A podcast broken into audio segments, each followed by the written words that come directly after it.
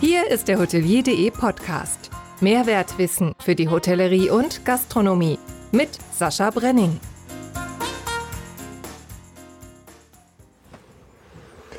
Moin zusammen. Fips startet eine Serie, denn nicht nur meinem Freund und Mentor Wolfgang Ahrens gab er die letzte Podcastbühne, sondern auch meinem heutigen Gast. 600 Kilometer sind wir nun gefahren, um vor dem Hotel Europäischer Hof Heidelberg stehen zu dürfen. Caroline ist so frei, uns mit ihrer wertvollen Gesellschaft zu beehren. Das ist wirklich so, sind aber auch die Deutungen ihres Namens. Die freie, die treue, die wertvolle. Was sie mit ihrer Freiheit Wertvolles anstellt, erzählt uns heute Caroline von Kretschmann, geschäftsführende Gesellschafterin eben dieses europäischen Hofes. Fips und ich sind sehr glücklich, dich an Bord zu haben, liebe Caroline. Ich freue mich sehr, dass ich dabei bin und ich muss ehrlich sagen, ich finde es schon sehr cool. Ich habe noch nie ein Gespräch in einem Wohnmobil gemacht. Guck, hast gleich gelernt. Gleich gelernt. Ja, sehr, gleich gelernt. Liebe Freunde, ihr wisst ja, Wohnwagen, hat es ja auch gleich gesagt, gab gleich einen Rüffel von mir und das, das, passi das passiert jetzt nicht mehr. Nein, ist Spaß. Ja, äh, wir stehen hier im Hinterhof. Betriebshof, genau. Betriebs, Entschuldigung, Betriebshof des Europäischen Hofs und ich, ähm, das ist ja mitten in Heidelberg äh, im Prinzip und ich musste hier mit Fips erst noch so ein bisschen rumrangieren. Ja. Das ist nämlich gar nicht so einfach. Eigentlich darf ich hier auch gar nicht reinfahren wegen der Plakette. Oh, hat keiner gesehen. Hat keiner gesehen. Hat, keiner gesehen. hat auch keiner gehört. Und dann bin ich erstmal einmal rum. Ich war schon hinten, wusste aber nicht, dass es hier reingeht und bin dann nach vorne und bin dann direkt vorgefahren. Und dann kam schon eine Mitarbeiterin raus. Wollte dein Gepäck abholen. Ja, ja, genau. Und hat gesagt, nee, nee, hier ist das nicht. Ich sage, ich weiß, aber ich, man kann ja auch nirgendwo parken. Ne? Nee, Heidelberg ist eine klassische Studentenstadt ja. und wir haben 40.000 Studenten und da fahren, glaube ich, 90 Prozent Fahrrad und wir sind so eine richtige Fahrradstadt. 40.000 ja, Studenten? Ja. Wahnsinn. Und deswegen ist es für Autofahrer nicht ganz so einfach hier in der Innenstadt. Nee, ist ja, ist ja auch okay, ist ja auch der Zug der Zeit, aber wir wollten ja das hier drin machen und äh, dann bin ich noch einmal rum, dann musste ich erstmal rausrangieren da, dann stand da irgendwie so ein, so ein Auto mit äh, null Kennzeichen, ne? dann mhm. dachte ich, ja, den, den bums man jetzt lieber nicht an. aber schön rausgekommen und dann hier rein und dann durfte ich erstmal eine schöne Hausführung machen des Europäischen Hofs. Mhm. Ich war hier ja noch nicht, Heidelberg war ich schon mal, aber nicht hier und ja, sehr beeindruckend. Wir kommen später noch drauf. Ähm, du bist der zweite Hotelier, beziehungsweise die Hotelier des Jahres, die hier sitzt. Mhm. Denn Kai Heumann war auch schon okay. hier von ja. 25 Hours. Also große, große Ehre für Fips. für auch für mich. mich eine Ehre. Ich freue mich immer. Und wenn wir zur Hotelier des Jahres kommen, können wir ja gleich mal einsteigen, um, da wir das Stichwort schon haben. Das bist du ja nun geworden und ich verfolge das ja nun in meinen 15 Jahren, habe ich das ja auch mal mitbekommen, wer das so geworden ist. Aber diesen Widerhall, äh, diese Explosionen auf mhm. LinkedIn und so weiter, das war schon Wahnsinn, oder? Ja, das war unfassbar. Es war wirklich im wahrsten Sinne des Wortes überwältigend ja. für mich und auch für uns. Und äh, wir hätten damit überhaupt nicht gerechnet, dass es so eine Resonanz auch findet. Und ähm, wir sind wirklich wie auf so einer Welle geschwommen und äh, waren unglaublich dankbar natürlich auch für all die Wertschätzung und äh, gleichzeitig auch stolz, dass dieser Weg, den wir eingeschlagen haben, das ist ja ein sehr zugewandter, menschenfreundlicher Weg äh, in Bezug auf unsere Unternehmenskultur und Führungskultur, dass der so einen Anklang findet. Und ähm, wir haben es sehr genossen und genießen es immer noch. Mhm. Das war jetzt äh, wann? Im das war im Mai. Im Mai war ja. das schon. Ja. Ne? Ja. Was hat sich denn seitdem getan? Was hat es da an weiterem Widerhall gegeben? Also äh, Zeitungen, Fernsehen? Ja, Zeitung, Fernsehen, Radio, Podcasts. Podcast. Ähm, ähm, und ganz ähm, interessante Dinge. Da kommt jetzt äh, dieses Wochenende auch so eine kleine ähm, Serie, die in der Beilage von der, ich glaube, Welt am Sonntag kommt. Das mhm. nennt sich Icon. Mhm. Äh, die kamen hier vorbei und haben so ein ganz interessantes äh, Format hier gedreht und auch ähm, so eine Strecke gemacht. Die, es war für mich auch neu, weil die kamen da zu zwölf kannst du dir vorstellen. Hey. Ja, und zwar einen ganzen Tag von morgens 8 bis abends um äh, 20 Uhr und dann nochmal einen zweiten Tag, drei Wochen später. Und da ist jetzt ein anderthalbminütiger Film raus geworden und äh, eine Fotostrecke. Aber das war für mich sehr beeindruckend, weil da, äh, die haben die Klamotten mitgebracht und äh, ein Stylist war da dabei und äh, alles Mögliche. Und äh, das war in Kooperation mit einer Automarke. Mhm. Ähm, Deshalb wahrscheinlich ein bisschen größerer Deshalb ein größerer Aufwand. Okay. Aber ähm, da habe ich auch gedacht, boah, so Schauspieler oder Models, die da den ganzen Tag vor so einer Kamera stehen, das ist auch schon harte Arbeit. Also muss man für gemacht sein. Und du warst ja auch im Fernsehen, ne? War da nicht heute Journal oder? Ja, was, es war Maybrit Illner.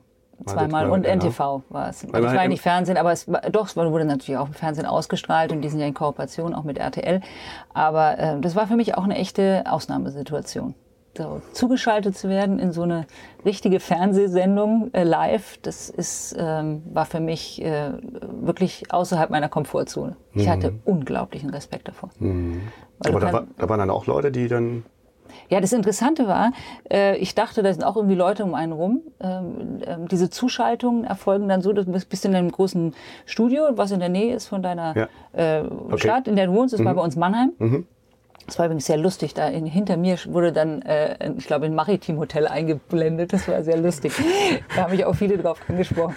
Ähm, sind Sie jetzt da? Sind Sie ja, okay. ja, viele Heidelberger haben auch gesagt, wenn, dann muss ich schon ins Heidelberger Schloss hin. Ja, ja. ja, und nicht den Wasserturm. Worauf die Leute aber, so achten. Ja, aber das war lustig, weil ich ähm, musste dann, diese Sendung wird ja um Viertel vor zehn irgendwie so, glaube ich, oder Viertel nach zehn ausgestrahlt, musste dann irgendwie so um halb neun oder um halb zehn äh, spätestens da sein.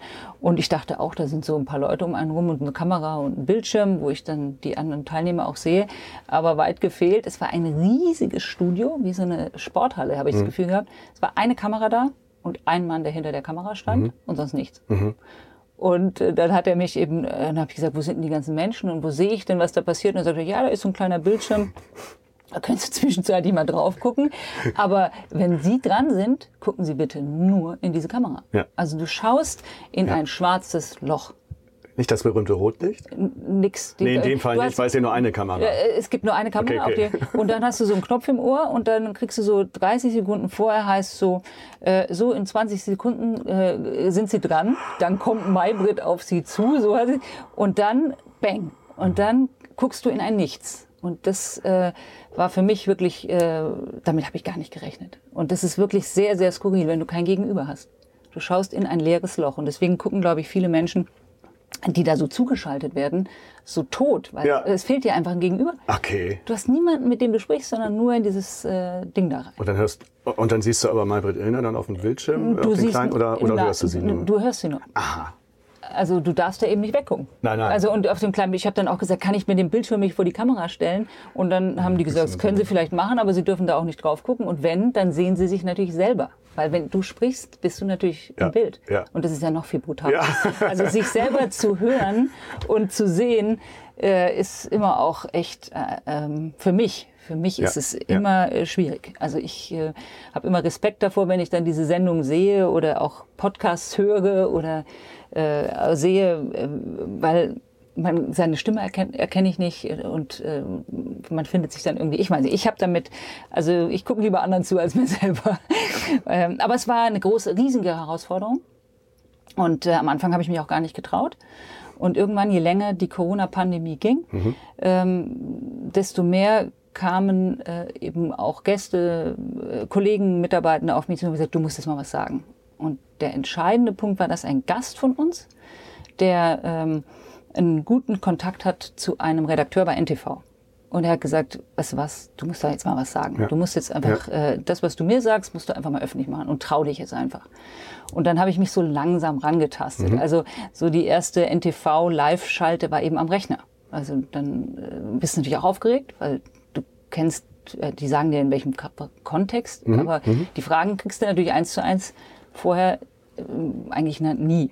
Und dann kann eben immer was passieren, dass du weißt, ah, die gehen in den Bereich rein und dann heißt es, ah, kurz vorher hat das Bundesverwaltungsgericht äh, doch entschieden, dass die Bettensteuer aufgehoben wird. Wir sind eine Live-Sendung, jetzt ist es halt ganz anders. Mhm. Und dann so, oh, ja. Aber ähm, also ich, es war nicht von 0 auf 100, und, ähm, sondern ich habe mich rangetastet und ich habe mich ähm, aber immer wieder extrem überwinden müssen, es zu tun. Aber es war es wert, weil Ja. äh, tatsächlich ähm, viele mich auch danach angesprochen haben, auch ähm, aus dem politischen Umfeld, die auch gesagt haben, da es waren schon ein paar wichtige Punkte auch mit dabei und ähm, sie haben eben sozusagen das äh, private Gesicht der Hotellerie äh, ein bisschen nach vorne gerückt. Also dass es eben nicht einfach nur äh, seelenlose äh, Hotels sind, die da stehen, sondern dass es wirklich Unternehmerinnen und Unternehmer sind mit Kolleginnen und Kollegen, die wirklich eine existenzielle Krise durchmachen. Und ähm, dafür hat es sich sozusagen gelohnt und das war auch der äh, Hauptpunkt, warum ich gesagt habe, ich mache es jetzt, weil es äh, war einfach notwendig auch. Ja, und es war auch mal ein anderes Gesicht, als man sie sonst kennt. Gar nichts gegen die Gesichter, die das sonst machen, das meine ich gar nicht, aber mal was, was Frisches, sag ich mal, was anderes. Und du hast es ja nur auch drauf, dich dazu artikulieren. Also auch dort, auch wenn du das jetzt sagst, dass du ein bisschen unsicher warst, aber das hast du ja einfach äh, drauf und Ja. dann kommt das auch rüber. Was hat denn das dann für Reaktionen gebracht? Jetzt hat, also Fernsehen ist ja sicherlich noch mal was, oder, oder kann man das so sagen? Fernsehen ist wieder was anderes, kommen mehr Reak- Reaktionen? Unglaublich viele Reaktionen. Ja. Also das hab, äh, hätte ich auch gar nicht mit gerechnet, aber so eine Sendung gucken sich dann doch, also sowas wie My Bridilla, vier Millionen Menschen an. ja, ja. Also wir haben das dann gesehen auf unserer Webseite, die Zugriffe waren bang. Ja. Ähm, die wollten natürlich alle nicht buchen, aber die wollten einfach mal sehen, wer ist das oder was ist das eigentlich für ein Haus. Ähm, wobei ich eins noch sagen muss, weil du sagst, andere Gesichter. Ähm, ich fand es auch beeindruckend, was äh, zum Beispiel eine Ingrid Hartwig da gemacht hat in dieser Phase und auch der Guido Zöllig. Überhaupt alle, die da, der Markus äh, Markus Lute, Otto Lute, Lindner, Otto ja, ja, äh, unglaublich, äh, was die in dieser Zeit geleistet haben und ähm, haben mich auch immer gut unterstützt, weißt du, wenn es dann hieß, ja, morgen müssen wir wieder irgendwie, äh, will NTV ein kleines Statement, dann habe ich immer die Ingrid angerufen und habe Mhm. gesagt, oder auch den Markus Luth, gesagt, sag mir mal kurz, was ist eure Linie, ähm, damit ich die äh, eben auch noch abdecke. Aber äh, zu deiner Frage zurück, ja, ähm, äh, Fernsehen war extreme Reaktion. Ähm, unheimlich viele Leute haben das gesehen. Ähm, ich wurde auch von allen Gästen, also wirklich fast von 80 Prozent der Gäste darauf angesprochen. Und wir haben tatsächlich auch einige Gäste deshalb bekommen. Natürlich. Also ich habe die dann gefragt, wie sind sie denn auf uns gekommen? Gesagt, Deshalb wir hast du das ja gemacht eigentlich. Klar, rein transaktional. Ich habe nur gesagt, ich mache das im Gästebedingung. Nur für die gute Sache. Ja, nur. Nein, und, ähm, und die haben gesagt, ähm, das wollten wir uns mal angucken, das Haus. Ja. ja. Und ähm, das war dann auch schön, die Resonanz war auch gut und wir haben viel Zuspruch bekommen, weil die auch gesagt haben, Gott sei Dank haben sie es gesagt und es war richtig, dass sie auch der Regierung mal gesagt haben, so geht's nicht. Und ähm, obwohl ich, und das hast du vielleicht auch gemerkt, ich habe immer sehr differenziert argumentiert. Also ich habe äh, nie Politiker-Bashing gemacht, weil das äh, daran glaube ich einfach gar nicht. Ich glaube nicht an Schwarz und Weiß. Und Ja. ich glaube, äh, die haben in Teilen eben auch wirklich versucht, gute Dinge zu machen. Haben ja auch viele gute Dinge Natürlich. gemacht. Also ohne die Überbrückungshilfe, überhaupt die Hilfen und ähm, Kurzarbeitergeld und wäre es, äh, hätte es ja ganz anders ausgesehen in Ja. der Branche. Ja. Und ähm, nein, es war ähm, für mich ein ganz, ganz großes Learning auch, Mhm. diese Medienarbeit. Kommen wir ein bisschen zu deiner vorherigen, deinem vorherigen Leben, was du so alles gemacht hast. Das ist ja wirklich unglaublich. Was natürlich immer raussticht, ist natürlich Deutsche Bank. Ne? Das Mhm. hat man woanders auch schon. Ähm, Bankkauffrau gelernt. Wie kam das? Du, ich glaube, es war einfach, ähm, meine Eltern ähm, haben meinem Bruder und mir, ich habe einen älteren Bruder, äh, eben gesagt, macht erst mal was eigenes. Also bei uns, es gibt ja unterschiedliche Ansatzpunkte, um Familienunternehmen in die nächste Generation zu bringen. Die einen, die ziehen ihre Kinder ganz früh, ganz intensiv rein. Und die anderen, äh, andere Extrem ist, sie sozusagen ganz frei zu lassen. Ja. Und meine Eltern wussten äh, eben nie, ob sie den Betrieb halten können, weil wir sind in einer schweren ökonomischen Situation immer als Fünf-Sterne-Hotel in einer Kleinstadt. Und ähm, dann war bei uns damals in, als ich ähm, Abitur gemacht habe, hat man entweder Banklehre gemacht oder Industriekaufmann oder Kauffrau Klassisch. gemacht, klassisch. Ja. Ähm, und das war so ein, in Anführungszeichen, Karriereschritt, den man dann als erstes so machen sollte. Und ähm, dann habe ich gedacht, das mache ich. Ich wollte auf jeden Fall eine Lehre machen, bevor ich studiere. Äh, Und ich fand es auch gut. Also ich habe natürlich von dem, was ich damals gelernt habe, glaube ich, weiß ich gar nichts mehr. Aber es war gut, mal zu spüren, wie ist es, in einem Arbeitskontext zu sein und im Unternehmen. Und ähm, ich habe, glaube ich, danach ein bisschen anders studiert. Ich konnte es dann ein bisschen besser einordnen, vielleicht auch. Und ich habe es nochmal mehr genossen auch, so frei zu sein dann. kann mich noch gut erinnern, wie ich mal Dreischichtsystem äh, äh, gearbeitet habe bei äh, Buxuda Unternehmen und da auch Nachtschicht gemacht. Und dann hatten wir eine Maschine, da lief jetzt nicht so viel runter, die haben äh, Seifen und sowas hergestellt, mhm. ja, äh, alles Mögliche, will keine Namen nennen, also ganz bekannt. Und äh, die Maschine, die haben wir immer abgepackt, musste so auf Paletten packen und es war Nachtschicht und es war ein bisschen langweilig. So, und dann haben, haben wir uns einen Plastikball gebastelt und haben den so hin und her geschossen. So. Ne? In der Halle war sonst nichts los, mhm. die war ein bisschen, ein bisschen ab vom Schuss. Und dann kam plötzlich so ein Studierter an und äh, meinte, wir sollen das lassen. Haben wir dann auch gemacht. Also wir haben unsere Arbeit gemacht. Mhm. Nächsten Tag kam der Schichtführer zu mir, wieso ich das gemacht habe. So, und das ist ja so ein, der, derjenige, der das da gesagt hat, der studiert hat, hat mit Sicherheit nicht mal Nachtschicht mhm. gemacht. Und deshalb ist es gut, um jetzt die Kurve wieder zu kriegen, dass wir Praxis, dass du ja Praxis gemacht hast und äh, Praxis mit Theorie verbunden hast. Mhm. Absolut. Das Absolut. Ist, das, also das ist für mich immer so dieses Paradebeispiel, das ist wieder aus meinem Leben und ganz einfach, aber das, das werde ich nie vergessen, wie ich mich darüber noch aufgeregt habe. Wir haben unsere Arbeit gemacht, wir haben keinen Blödsinn gemacht, wir haben nichts kaputt gemacht, aber es war dann eigentlich auch erledigt. Mhm. Wir haben es weggetan und dann gab es nächsten Tag noch, ja. ja. Absolut. Also ich glaube auch, das ähm, ist einfach eine große Kompetenz, wenn man sich auch in das Gegenüber reinversetzen kann ja. und wenn man sich äh, sozusagen die, die Gedanken, das, die Gefühle, das Verhalten des anderen verstehen kann. Und das ist natürlich am besten, wenn man weiß, wie der sich fühlt. Ja. Und deswegen äh, ist es ja auch so toll, die Auszubildenden bei uns, die sind ja in allen Abteilungen. Die wissen eben sowohl, wie es beispielsweise in der Küche ist, aber die wissen auch, wie es vor dem Pass ist. Und die wissen es auch dann wiederum als Servicekollege, wie es ist, wenn der Gast sich beschwert und äh, wenn er oder wenn er zum Beispiel auch einfach nur irgendwas Besonderes will und wenn er dann zurück in die Küche läuft und der Küchenkollege sagt einfach, nee, haben wir nicht. Aber wenn er schon mal in der Küche war, beziehungsweise der Küchenmitarbeitende hm. äh, schon mal äh, im Service war, dann weiß der, ah ja, der hat jetzt ein echtes Problem, wenn er dem Gast das nicht bringt. Deswegen mhm. dann äh, strenge ich mich doch jetzt mal an, irgendwie eine Lösung zu finden. Ja. Und äh, dieses äh, abteilungsübergreifende Denken und sich das in den anderen hinein zu versetzen, auch was bedeutet es, wenn ich zum Beispiel eine Information nicht weitergebe. Also das nicht mitdenken. Ja? Und ähm, deswegen ist es so toll, wenn kooperatives Verhalten eben in Unternehmen wirklich stattfindet und man dann eben den anderen auch verstehen kann. Mhm.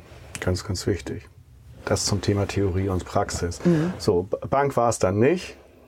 Was, was ist eigentlich dein Titel jetzt? Doktor? Dok Doktor, Doktor ne? ja. Doktor muss ich halt Gott sei Dank nicht sagen. Nicht. Ich hätte gesagt, dass wir uns duzen. Ja, lege ich auch nicht so wahnsinnig viel. Nein. Aber du weißt, das Lustige ist ja, dass ich hier Frau Doktor genannt werde, als Unterscheidung zu meiner Mutter. Ja, habe ich eben bei der Hausführung auch so mitbekommen. Ja. Das ist schon so drin bei den Kollegen. Und das haben die sich selber ausgedacht. Also okay. meine Großmutter hieß Frau von Kretschmann und ja. deswegen war dann meine Mutter, äh, und als meine Mutter kam, war meine Großmutter Frau von Kretschmann Senior ja. und meine Mutter Frau von Kretschmann. Und das Senior war ja schon belegt. Ja, ja, gut. Und deswegen, als ich dann kam, dann hieß es immer, Frau von Kretschmann hat gesagt, und keiner wusste ja, welche jetzt, die eine oder die andere. Und dann haben die gesagt, komm, wir vereinfachen das. Das eine ist jetzt die Frau Doktor. Okay. Und das ist, über, haben jetzt sogar unsere Gäste übernommen. Ja.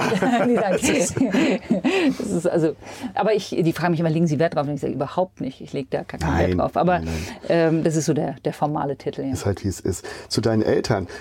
Ich habe sie vorhin, da habe ich Glück gehabt, bei der Hausführung habe ich sie gesehen. Mhm. Und sie haben, ja auch, haben mich auch freundlich ja. gegrüßt natürlich. Um, die sind noch jeden Tag im Hotel? Die sind noch jeden Tag im Hotel. Okay. Also wir haben ähm, so eine ähm, klassische Betriebsaufspaltung haben die gemacht. Ja. Äh, 1987 war das, glaube ich. Und es gibt so eine Besitzgesellschaft, die hat die ganze Immobilie mhm. Und dann gibt es die Betriebsgesellschaft, da sind die 150 Kolleginnen und Kollegen angestellt. Mhm. Mein Vater war immer Geschäftsführer in beiden und meine Mutter Geschäftsführerin in der Betriebsgesellschaft. Mhm. Und als ich dann in den Betrieb eingestiegen bin und nach, ich bin 2010 eingestiegen, Ende 2012 bin ich ähm, Geschäftsführerin geworden, also eigentlich zum 01.01.2013, ist mein Vater aus der Geschäftsführung der Betriebsgesellschaft ausgeschieden mhm. und ist jetzt, äh, managt jetzt die Besitzgesellschaft, also verpachtet uns gerade äh, quasi ähm, den Betrieb meiner Mutter und mir und hat zusätzlich noch die 49 Gewerbeeinheiten. Meine Eltern haben diversifiziert, mhm. als die ganzen Krisen damals waren, Ölkrisen, mhm. Golfkrisen, ähm, haben die gesagt, wir brauchen ein zweites Standbein, falls die mhm. Auslastung wieder einbricht. Ja. Und diese Gewerbeeinheiten managt er auch. Und deswegen kommt der noch sechs Tage in der Woche und kommt hier in den Betrieb und macht diese Immobilienverwaltung. Und meine Mutter ist äh, jeden Morgen zwischen fünf und halb sechs hier sechs Tage in der Woche und arbeite auch zwölf Stunden. Und ich bin darüber sehr dankbar. Viele sagen, oh Gott, deine Eltern sind Ja, immer noch da. Ja, natürlich jetzt eine Frage das muss doch total nerven. Und dann habe ich gesagt, ich bin total dankbar, dass die noch da sind, weil ähm, die äh, haben wirklich noch eine richtige operative Aufgabe hier. Die sind Mhm. auch richtig wichtig noch. Und ähm, die äh, halten mir auch den Rücken frei, wenn ich in Berlin bin zum Beispiel oder wenn ich nicht da bin. Und äh, ich greife auf deren Erfahrung zu. Und trotzdem äh, ist bei denen ganz klar, äh, wir arbeiten jetzt zu und unsere Tochter ist sozusagen die Chefin. Und ähm, das hat super geklappt. Also Ja. wir haben einen guten Nachfolgeprozess und äh, es macht richtig Spaß, mit denen auch zu arbeiten. Und ähm, das Vorteil liegt, glaube ich, auch daran, dass die schon mal Nachfolger waren. Also die, Mhm, ja, äh, vierte wir- Generation. Vierte, ich bin jetzt die vierte und Ja. das heißt, die wissen, was es bedeutet, von einer Generation auf die nächsten zu übergeben. Die wissen auch, was es bedeutet, sich dann irgendwann zurückzunehmen und ähm, da eben auch die, die nächste Generation ähm, zu unterstützen und in den Vordergrund zu rücken. Und die, das ist einfach, hat gut geklappt und deswegen bin ich ja sehr dankbar. Und ich glaube auch, weißt du, wenn du so wie meine Eltern, ähm, die haben ja das Haus übernommen, da war mein Vater, glaube ich, 26 oder 27, meine Mutter 24, seit über 57 Jahren mit Leib und Seele wirklich führst. Und ähm, dann, dann kannst du den einfach nicht auch so rausnehmen. Und das, ähm, die, die, die, das ist quasi ihr Leben. Und ähm, außerdem ist es auch für unsere Gäste, die freuen sich darüber, Ja. dass wir noch so in dritter und vierter Generation das zusammen machen. Und wir haben so ein paar Rituale. Also ich frühstücke zum Beispiel jeden Mal, ich komme natürlich nicht um sechs. ich übernehme dann eher die Mittelschicht. Ja, ich bin so um acht, halb, also viertel nach acht immer im Betrieb. Ja. Und dann frühstücken wir erstmal, meine Mutter und ich, wenn nicht gerade unheimlich viel zu tun ist. Weil Mhm. wenn viel zu tun ist, dann äh, sind wir im Frühstücksservice Mhm. und äh, füllen das Buffet mit auf und servieren den Gästen. Aber wenn das nicht der Fall ist, dann, ähm, äh, dann frühstücken wir erstmal und dann werden natürlich 90 Prozent über den Betrieb geredet. Und äh, mittags haben wir sowas ähnliches. Immer um 1 Uhr treffen wir uns dann in der Kurfürstenstube und dann äh, essen wir zu Mittag. Und das ist so, jetzt machst du gerade ein Foto von mir. während. Ich mache gerade. Fotos, weil das ist so schön mit der Beleuchtung hier. Das werdet ihr dann sehen. Das ist so richtig romantisch, kann man schon fast sagen. Müsste Und ich es jetzt wird, eigentlich ein Gegenfoto von dir machen, wenn du Ja, mach redest. mal, mach mal. Pass mal auf. Pass mal auf. Hast du Querformat gemacht? quer, quer Zack. und längs. Quer und hoch, so ist es. So. Perfekt. So, Das können wir dann mal. zusammenschneiden. Herrlich. Ähm, Diese Nachfolgeregelung, das weißt du selber auch, das ist, du machst das ja auch in anderer Funktion, hast du das ja auch, ne, mit, dein- mit deiner Firma, die du noch hast. Ähm, Das ist ja nun alles andere als selbstverständlich, muss man sagen. Absolut. Dass das auch noch so, also erstens, dass es weitergegeben wird, dass du darauf Bock hast. Erstes Problem. Zweites Problem, dass sich Vati und Mutti nicht ständig einmischen und irgendwie dann weiter bestimmen wollen. So, das sind mal, glaube ich, so die zwei Grundprobleme Ja. von Nachfolgeregelungen. Überhaupt ein Finden und dann halt, dass die wirklich loslassen. Ne? Ja. Du, es ist äh, ein ähm, hochgradig komplexes Feld tatsächlich, äh, weil Familienunternehmen sind ja ganz spezielle Systeme. Also es ist so die Verbindung aus äh, Unternehmen, Familie und Gesellschafterkreis. Das sind ähm, drei unterschiedliche äh, Systemlogiken, die in diesen drei Feldern äh, stattfinden. Und das, was im Unternehmenskontext richtig ist, kann im Familienkontext genau falsch sein. Ähm, also ich gebe dir ein Beispiel. Also wenn du zum Beispiel ähm, Nimm mal klassischer Fall Nachfolge oder Erbfall. Ja. Also ähm, äh, als Unternehmer, ja, da gilt zum Beispiel der Gewährt der Ungleichheit. Der Praktikant kriegt nicht gleich viel Gehalt in der Regel wie der Vorstandsvorsitzende. Während ähm, in der Familie ähm, die Zwillinge gleich viel Taschengeld kriegen, in Anführungszeichen. Ja? Und da zählt auch äh, im Unternehmen ist eher ähm, das ähm, Transaktionsmittel ist Geld, während in der Familie ist es Liebe. Ähm, und äh, die Kommunikation ist im Unternehmen eher formal, also jetzt mal ganz im Extrem Ja, ja. und in, ähm, in der Familie informell. Und jetzt hast du das Fall, ähm, der es tritt ein, äh, was weiß ich, die Nachfolge muss jetzt geregelt werden. Und in welcher Rolle agiert jetzt der Vorgänger? Ich nehme jetzt mal als Beispiel Vater, könnte genauso gut die Mutter sein. Agiert er als Unternehmer? Wenn er als Unternehmer agieren würde, würde er sich seine drei Kinder angucken und würde sagen, oh, ich habe hier drei Kinder, Jetzt gucke ich mir mal an, ist überhaupt einer von denen geeignet? Und wenn ja, welcher? Und den nehme ich dann, wenn der will. Wenn er aber als Vater agiert, dann guckt er sich seine drei Kinder und sagt, ich liebe alle meine Kinder gleich. Der eine kriegt Marketing, der andere kriegt den Technikbereich und der äh, nächste kriegt den Bereich äh, Produktentwicklung. Also er scheut sich vor der Entscheidung, einen rauszunehmen. Und das ist zum Beispiel diese Grundproblematik äh, in Familienunternehmen, dass zwei unterschiedliche Systeme, das ist wie wenn du in einem spielst du Basketball und in dem anderen spielst du Fußball. Mhm. Und der Eigentümer oder, oder der, der, das Familienmitglied muss immer überlegen, in welcher Rolle spreche ich jetzt gerade. Also ich muss immer mit meinen Eltern überlegen, sprechen wir jetzt als Mutter-Tochter oder Vater-Tochter oder sprechen wir als Vorgänger-Nachfolger? Mhm. Und auch da gebe ich dir ein Beispiel. Das war äh, interessant. Ich habe äh, mal einen Vortrag gehalten über Nachfolge in Familienunternehmen. Mhm. Und ähm, da habe ich auch diese unterschiedlichen Rollen mal dargestellt, wie das ist. Und meine Eltern haben sich reingesetzt und haben sich den Vortrag angehört. Und äh, ich hätte denen vorher das auch schon erklären wollen, aber das, das wollten die, aber dann haben sie sich diesen Vortrag angehört. Und am nächsten Tag bin ich an den Frühstückstisch gekommen und dann und ich war irgendwie so verschnupft. Ich hatte also mich erkältet. Ich war, mhm. Auf jeden Fall ging es mir nicht so gut. Mhm. Und dann guckt mich meine Mutter an und sagt, als Mutter sage ich dir jetzt, geh ins Bett. und da habe ich gesagt, bingo, das war genau richtige Kommunikation. Ja. Weißt du, wenn sie als Vorgänger, wenn wir uns als Geschäftsführer mhm. gegenüber gesessen mhm. hätten und gesagt, du gehst ins Bett, da hätte ich gesagt, warum, du hast mir gar nichts zu sagen. Ja. Ich, äh, ich kann machen, was ich will. Ich, äh, aber als Mutter war mir äh, war eine andere Rolle und da mhm. konnte ich das gut annehmen. Mhm. Und äh, deswegen muss man so in so Prozessen immer wieder eigentlich auf einer Metakommunikation gucken, was bewegt sich da gerade. Und die meisten machen das nicht. Also da vermischt sich das alles und dann äh, äh, sagt der Nachfolger irgendwas, äh, ich finde es nicht so gut und der Vorgänger nimmt es eben persönlich. Der kriegt es in die, in die falsche ins falsche Ohr. Der, der denkt dann, ich werde persönlich angegriffen und mhm. der wertschätzt nicht, was ich gemacht habe. Und du kannst als Nachfolger eigentlich zwei grundsätzliche äh, Fehler machen. Das eine ist, du machst aus Harmonie, übrigens auch in der Familie gilt der Wert äh, Harmonie, kein Streit, während in Unternehmen brauchst du Konflikt, um Transformationen voranzubringen. Mhm. Also brauchst, also wenn du, wenn du nicht mehr streitest, die, keine Konflikte mehr hast über eine gute Lösung, kommst du als Unternehmen nicht voran. Auch Richtig. ein Grundsatz systemischer Führung, gute Führung organisiert sich Widerstand. Mhm. Und in Familien möchte man keinen Widerstand, weißt du? Und ähm, äh, da ist, äh, da, das ist einfach ein, ein ganz wichtiger Punkt. Jetzt habe ich den Faden verloren, was ich dir eigentlich gerade sagen wollte, äh, weil es noch so spannend war.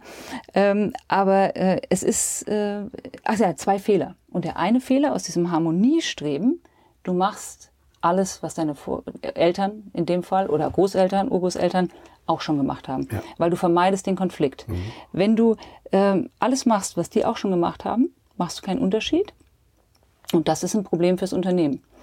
Den anderen Extremfehler, den du machen kannst, ist, du machst aus Widerstand alles anders. Mhm ja. was die Vorgänger ja. gemacht haben. Ja. Und dann schließt du dich nicht an an das, was vorher gut war und an die Erfahrung der Vorgänger.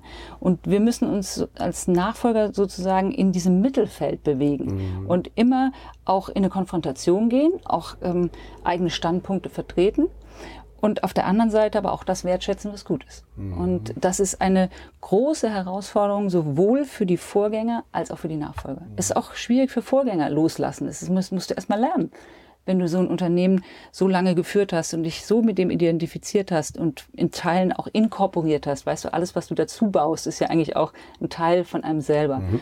Und ähm, deswegen muss man als Nachfolger oder sollte man eben auch ähm, sich in den Vorgänger reinfühlen können und ähm, in der Lage sein, eben langsame Schritte auch zu machen, auch mal zwei Schritte vor, einen zurück und den anderen auch Zeit lassen, in diese neue Rolle reinzuwachsen. Mhm. Es gibt noch ein drittes Extrem, was ich aus zwei Beispielen privater Natur kenne, wo der Nachfolger reingedrängelt wurde. Ja.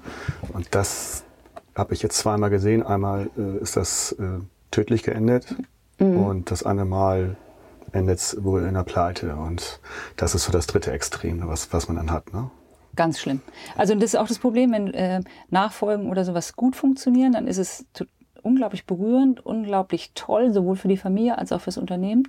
Wenn es nicht funktioniert, und es funktioniert häufig auch nicht, mhm. ist es dramatisch, mhm. sowohl für die Familie als auch fürs Unternehmen. Und ähm, wenn Nachfolger ihren, ihren eigenen Weg aufgeben und weil sie das Gefühl haben, sie müssten, und ähm, es gibt immer eine Verpflichtung, die man auch spürt. Das hatte ich auch. Weißt du? ich hab, meine Eltern haben mich total freigelassen, mhm. meinen Bruder. Und äh, selbst als sie mich, ähm, ich habe die Geschichte auch schon ein paar Mal erzählt, aber ähm, Na, als mein Vater war hier noch nicht, als mein Vater 65 war, ähm, meine Eltern dann gefragt, willst du nicht doch noch zurückkommen? Und dann äh, haben meine Partnerin und mich gefragt und ähm, wir haben es uns überlegt. Und dann haben wir nach reiflichem Überlegen wirklich äh, gesagt, äh, also wir haben uns alles auch äh, angeschaut, die privaten Aspekte, die beruflichen, die Chancen, Risiken, alles, was da haben wir gesagt, wir machen es nicht. Und ähm, dann haben meine Eltern gut reagiert. Also sie hätten ja auch ganz anders reagieren mhm. können. Die sagen, wir bieten euch das Schönste der so, Welt so, an und ihr so macht typisch, es nicht. klassisch, ja. ja. Mhm. Ähm, da gibt's übrigens einen herrlichen Cartoon, den muss ich dir mal schicken im mhm. Nachgang. Mhm. Das ist so, äh, da siehst du so ein riesiges Hamsterrad und davor ist ein großer Hamster, der hat so einen kleinen, hält er so auf die Schulter und dann sagt er dem mit Blick auf dieses Hamsterrad, ähm, once this will all be yours. Ja, weißt du, so nach dem mhm. Motto, mhm. guck doch mal, was du da hast, dieses riesige Hamsterrad, das wird mhm. alles mal dir gehören, ja. Und dann dieser arme äh, kleine Hamster guckt irgendwie betröppelt. ähm, und äh, deswegen also es ist eine, eine große Ambivalenz für viele Nachfolger, weil äh, auf der einen Seite glauben sie, sie müssten reingehen und auf der anderen Seite haben sie natürlich auch Angst, ähm, dass sie es nicht können, dass ihnen die Kompetenzen fehlen, dass sie äh, als, äh, war bei mir auch so, als vierte Generation den Laden vor die Wand fahren, und drei andere haben es schon erfolgreich vorher gemacht. Kann ja immer passieren. Ja. Und äh, ich selber kenne auch zwei äh, Freunde von mir, die haben es eben nicht geschafft. Mhm. Die sind in eine Insolvenz gelaufen. Und es war für die ganz, ganz hart. Ja. Ganz hart. Also ja. das Familienunternehmen dann auch in dritter oder vierter Generation ähm, dann ähm, wirklich beerdigen zu müssen, ist, äh, muss man dann erstmal verdauen und innerlich mhm. verarbeiten. Und das ist ein schwerer Schlag. Und deswegen bin ich meinen Eltern sehr dankbar, dass die meinem Bruder und mir wirklich äh, gesagt haben, macht euers, ihr müsst nicht. Und wie gesagt, als die mich dann fragten oder uns und wir dann gesagt haben, wir machen es nicht, haben die super reagiert und gesagt, Hauptsache ihr seid glücklich. Mhm. Wir werden eine andere Lösung finden. Und nach einem Jahr bin ich wiedergekommen. Mhm. Weil, ja, äh, dieses, äh, Hat doch geklappt. Ja, und das war nicht, weil ich es wegen meinen Eltern gemacht nein, habe, nein. sondern weil ich ähm, ein, eine echte Verbindung zu dem Unternehmen gespürt habe und Familienunternehmen üben einen unglaublichen Sog auf, aus, aus nach, auf Nachfolge. Und ähm, ich äh, hatte das Gefühl, ich muss es mir mal angucken. Und ähm, dann äh, bin ich äh, so mal ganz zart rein und dann habe ich mich eben sehr schnell in diese Branche verliebt, in das Unternehmen und auch in das Team. Und bin jetzt sehr glücklich, weil ich, ich liebe das, was ich tue hier. Und ähm, es gibt einfach eine unglaubliche Passung zwischen meiner Aufgabe, dem Unternehmen, mit dem Team. Und ähm, es ist dann schon was Besonderes, wenn man das wirklich findet. Mhm. Hoffentlich spreche ich das jetzt wieder aus. Due Consultants? Due, Due Consultants, ja. Consultants, jetzt habe ich das zweite versaut. Ja, Englisch weiß jeder bei ja, mir. Jetzt ausgeglichen mit dem Wohnmobil. ja, sehr gut. Zack. Die Leute meines Podcasts wissen, ich muss nie Englisch sprechen. Das ist mein Problem auf der einen Seite. Und dann gab es schon manche, manche schöne verbale Consultants. Okay. Äh, hast du das bei der durch die Firma auch gelernt, mit Nachfolgeregelung alles? Hat ähm, dir das ähm, dabei geholfen? Das machst du mit hm, deiner Mit meiner Partnerin, Partnerin Lebenspartnerin, genau. genau. Also die, ähm, Gibt da übrigens ein schönes Wort. Verheiratet seid ihr nicht, ne? Nee. Gibt ein schönes Wort, das kommt von Stefanie Göbel. Schöne Grüße, Göbel Hotels. Ja. Ehefreundin. Ehefreundin, ja. auch schön. Ja, also wir ja. zu Hause sagen auch, wir sind Ehefreunde. Total Ehefreunde. schön. Nur mal nebenbei. Ja, Oder Lebensmensch könnte man auch sagen. Auch schön, ne? auch schön. Ähm, Genau, also die, äh, meine Partner und ich, wir haben uns äh, kennengelernt, da war ich noch klassisch in der wirklichen Strategie- und Organisationsberatung. Ja. Und ähm, sie ist äh, wirklich ein super Coach und macht das schon seit über, was weiß ich, 22, 23 Jahren. Mhm. Also hat damit ganz, ganz früh angefangen. Da musste die noch hinten durch die Türen irgendwie rein, weil das noch gar nicht so äh, weil man immer gedacht hat, ein Coach, den holt man sich nicht. Jetzt ist es ja so, dass die besten Leute ein Coaching kriegen. Mhm. Mhm. Ähm, und ähm, in dieser in dieser alten Beratung, in der ich dann war, das war damals schon meine eigene, mit, ähm, die hatten, da haben wir uns spezialisiert auf die Funktion der Daseinsvorsorge, also Strom, Gas, Wasser, Abfallwirtschaft, Straßenreinigung. Und da hatten wir relativ große Projekte. Also da waren auch Kunden, sowas wie Deutsche Bahn oder Berliner Verkehrsbetriebe und mhm. sowas. Frankfurter Verkehrsbetriebe und Stadtwerke waren es damals. Und äh, große Projekte mit Betriebsräten, Politik und allem. Und ähm, da habe ich damals äh, meine Partnerin reingeholt und gefragt, willst du uns mal unterstützen auf, auf, aus einer systemischen Prozesssicht? Mhm. Also mhm. ähm, wie da die Kommunikation läuft, wie die mit Widerständen umgehen. Und man rutscht ja manchmal selber ins System rein, wenn man zu lange beim äh, Klienten war. Und da haben wir gemerkt, wie toll das ist, so eine Art Komplementärberatung, also Strategie- und Organisationsberatung zu kombinieren mit, äh, mit Teamentwicklung, mhm. Coaching mhm. und sowas. Und da ist die Idee geboren eigentlich, ähm, dass wir gesagt haben, komm, da machen wir nochmal eine eigene ziehen wir nochmal eine eigene Firma hoch, in Anführungszeichen. Und das war dann in tatsächlich zeitgleich mit dem Einstieg hier. Also die ersten Projekte, die ich hier gemacht habe in Heidelberg 2010, waren noch unter der Flagge Due Consultants. Und ähm, Due Consultants. Due Consultants. ja. Und Dual ist auch, weißt du, es passt eigentlich. Das, Ja. Also Dual 2, es ist Diagnostik und Entwicklung. Und, äh, also, und es ist ein Kernprodukt, was wir da auch angeboten haben, nämlich Leadership Due Diligence. Also das heißt, wenn du äh, eben in so einem Kauf- oder Verkaufsprozess äh, oder einfach auch bei einer Gründung einer Firma, da machst du ja immer Due Diligence, da machst du eine ökonomische, eine rechtliche und eben auch, wie ist dieses Führungsteam miteinander? Investieren wir in dieses Führungsteam? Und das ist auch eins dieser Produkte da. Die macht hauptsächlich meine Partnerin, aber äh, weil die eben auch aus der Diagnostik kommt, die hat Psychologie studiert und die ist da richtig, richtig gut. Und, ähm, und dann haben wir gesagt, wir gründen auch diese Firma und äh, wer weiß, ob das überhaupt was wird mit dem Hotel. Und ich war ja wirklich eher so, ich guck's mir an, aber ich gehe wieder raus. Ich wollte eigentlich mein Gewissen beruhigen. Ich bin ja auch zu meinen Eltern und habe gesagt, die Wahrscheinlichkeit, dass ich es mache, ist 10 Prozent, aber ich guck's mir an. Und dann hat ja mein Vater gesagt, besser 10 Prozent als nichts. hat er geschickt gemacht. Ja. Und, ähm, und dann ist jetzt nicht, also im Laufe der Zeit der Teil von Due immer geringer geworden und ähm, der von äh, dem Hotel immer größer. Aber ähm, es gab tatsächlich, und das hast du angesprochen, Projekte auch, die wir für andere Familienunternehmen gemacht haben, in Nachfolge. äh, Beratungen oder auch wenn sich Gesellschafterkreise ähm, zerstritten hatten oder solche Geschichten. Okay, gut. Dann kommt jetzt mal. Ach, ich freue mich immer, wenn das kommt. Die Lieblingsbürokratie. Lieblingsbürokratie.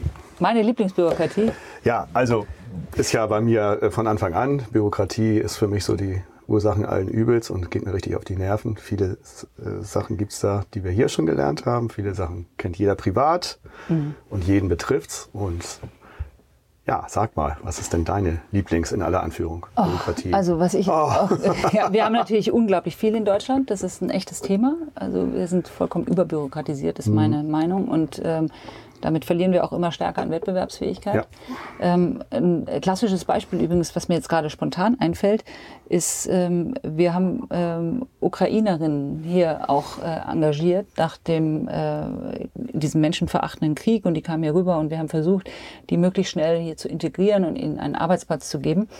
Und dann sind wir mit denen aufs Amt gegangen und ähm, hatten das eigentlich relativ gut vorbereitet. Für die Verhältnisse, die wir kennen, ging das unglaublich schnell. Aber diese beiden Ukrainerinnen, die sind richtig sauer geworden auf dem Amt, weil die das gar nicht kannten. Die, die haben, was es an Zeit gedauert hat, was es an Formularen gegeben hat. Äh, und die haben uns gesagt, bei uns in der Ukraine, das wird alles online gemacht.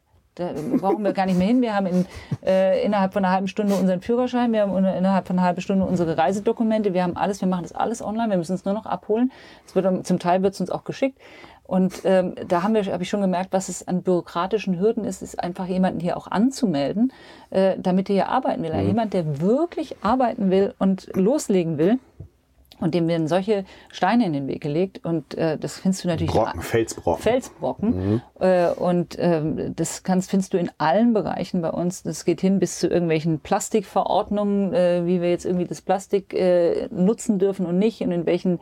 Äh, ich, ich bin ein großer Verfechter auch von nachhaltigen Wirtschaften, das ist Klar. überhaupt keine Frage. Aber, ähm, aber auch allein das, also dass man jetzt zum Beispiel auch immer noch alles ausdrucken muss ja? und, und, und äh, Formulare ausdrucken muss, anstatt dass man das alles digital macht und äh, paperless Office oder sowas. Ähm, also es gibt in sämtlichen Bereichen, ähm, finde ich, viel zu viel Bürokratie und äh, es wäre so wunderbar, wenn wir das ein bisschen beheben können. Aber manchmal habe ich auch das Gefühl, dass äh, diese ganzen bürokratischen Strukturen irgendwie sich selbst auch wieder erschaffen. Natürlich. Klar, so ein Und, Staat im Staat. Staat im Staat und so. das ist immer schon so gewesen und jetzt Ja. brauchen wir noch, eine, äh, äh, noch ein Formular für das nächste Formular, für das nächste Formular.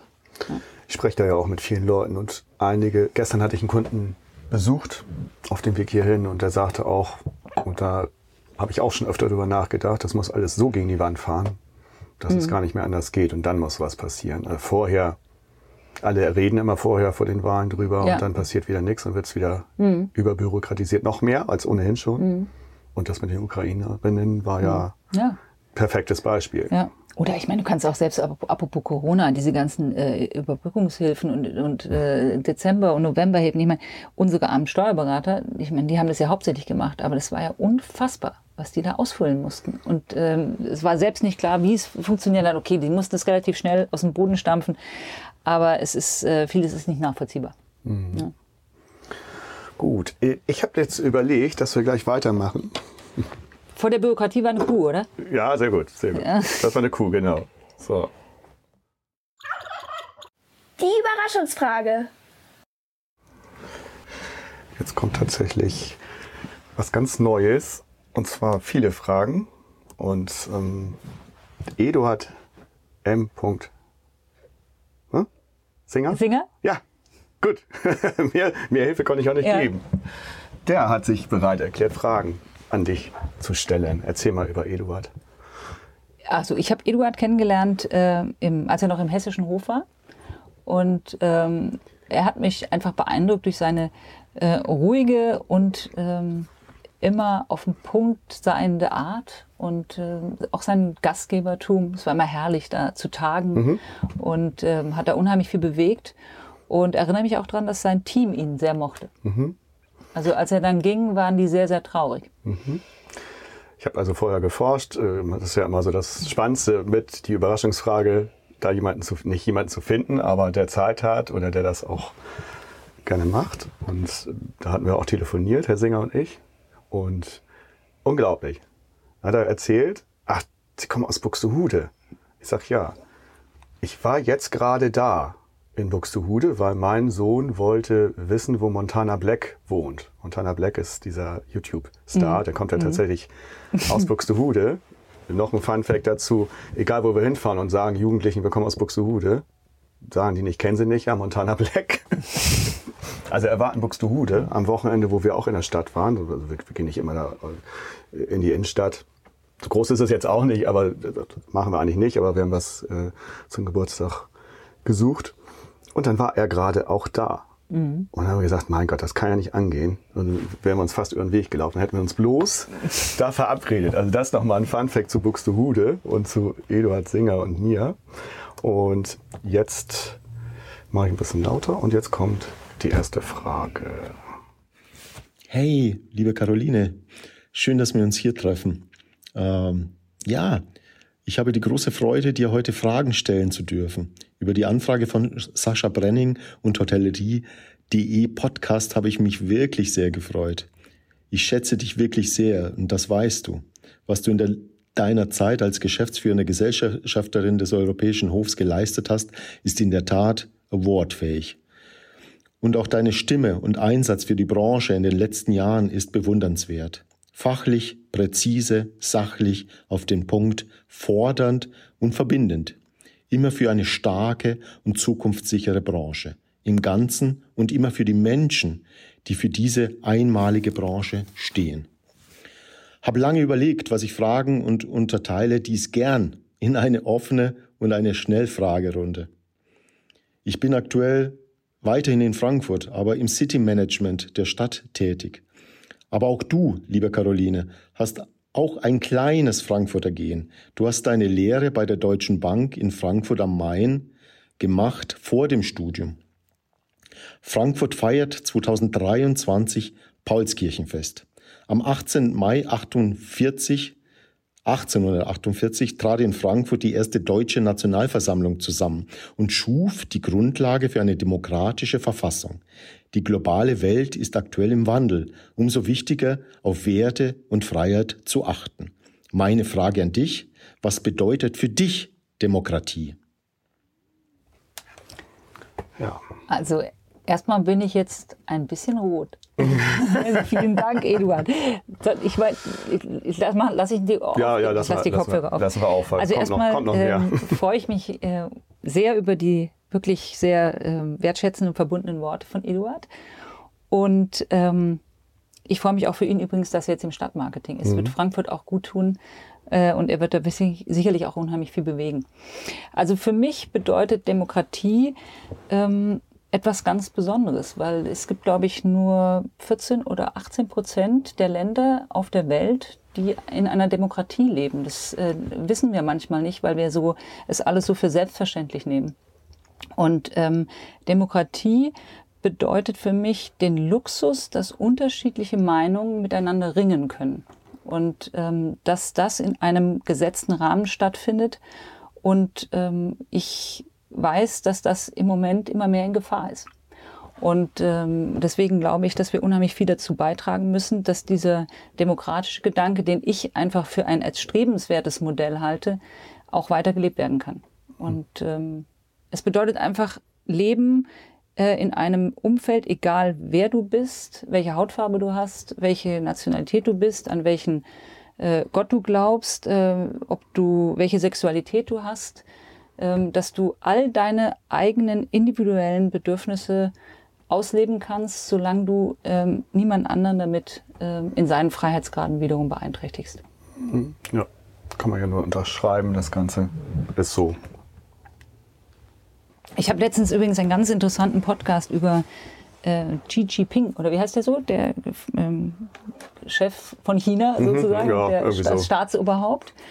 Und der ja eine ganz klare Agenda hat, wie er sozusagen China umbauen will und welches System dort etabliert werden soll.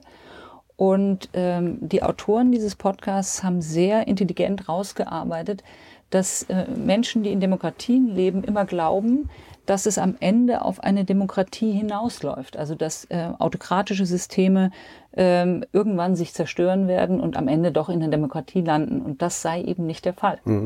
Also es ist eher die Gefahr, dass Demokratien sich irgendwann selbst zerstören, weil sie eine selbstzerstörerische Tendenz haben, sich aufzureiben. Und ähm, wenn man diesen Podcast, gehör Podcast gehört hat, dann weiß man, dass man äh, etwas tun muss, dass dieses System, was uns so viel Wohlstand, so viel Freiheiten gebracht hat, auch wirklich ähm, eine, eine Zukunft hat. Ja.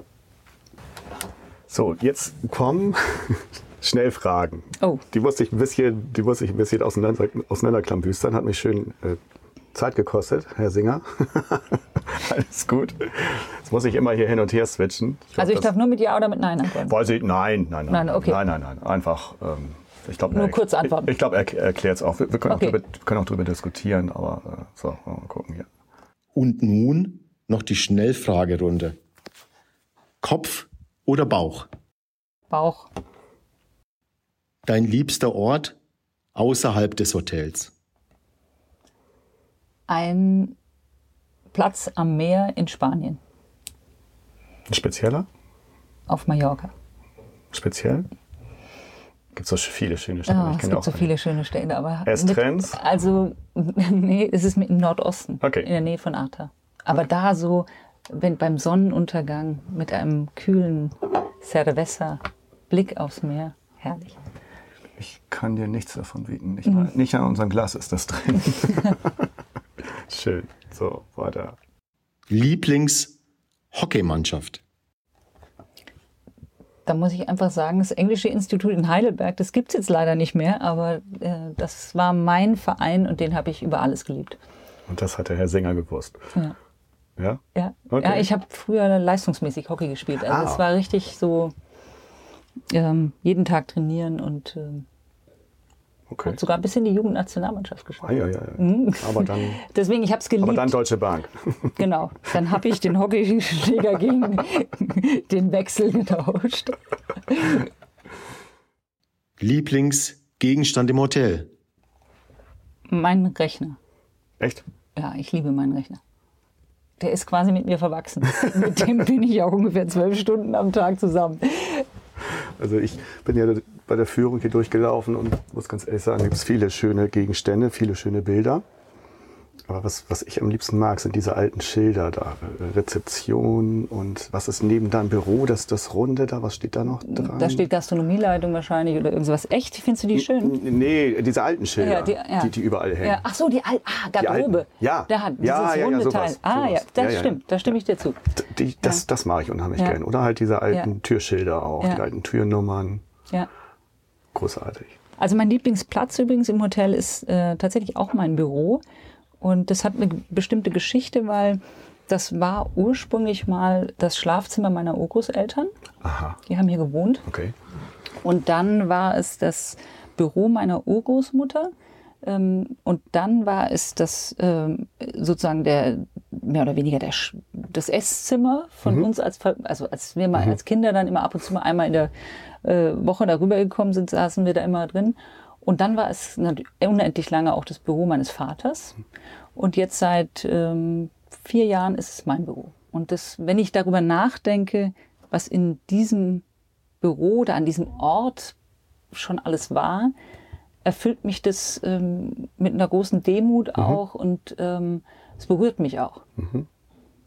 Ist die Tür, ich habe da vorhin gesehen, als sie längst gegangen bin, ist die immer offen? Die ist immer offen. Bei Ja. uns sind die Türen immer offen und da kann ähm, sowohl äh, jeder der Kolleginnen und Kollegen immer reingehen, aber auch die Gäste kommen ab und zu mal rein.